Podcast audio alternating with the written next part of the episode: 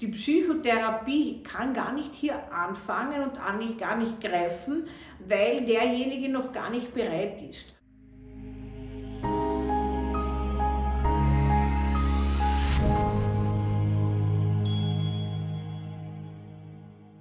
Antidepressiva oder Psychotherapie.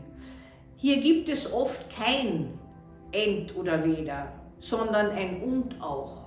Und es gibt neue Studien, die bewiesen haben, dass Antidepressiva und stimmungsstabilisierende und angstlösende Medikamente dieser äh, Gruppe tatsächlich zu einer neuronalen Veränderung des Gehirns führen und damit aufnahmebereiter für Psychotherapieerfahrungen machen.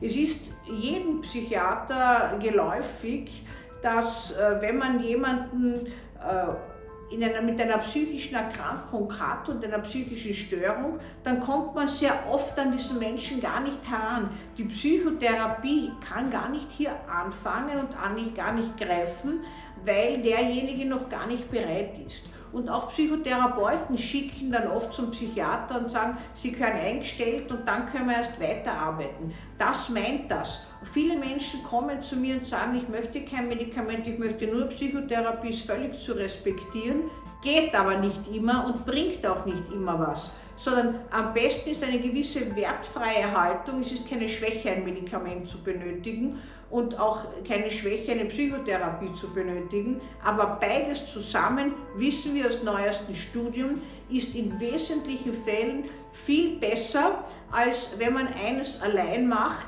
weil äh, es verstärkt sich gegenseitig und die äh, biochemische Veränderung im Gehirn kann auch eine bessere Aufnahmefähigkeit fördern, ganz zu schweigen davon, dass die akuten Symptome der psychischen Störung abklingen und damit der Einzelne auch bereiter ist, an sich zu arbeiten.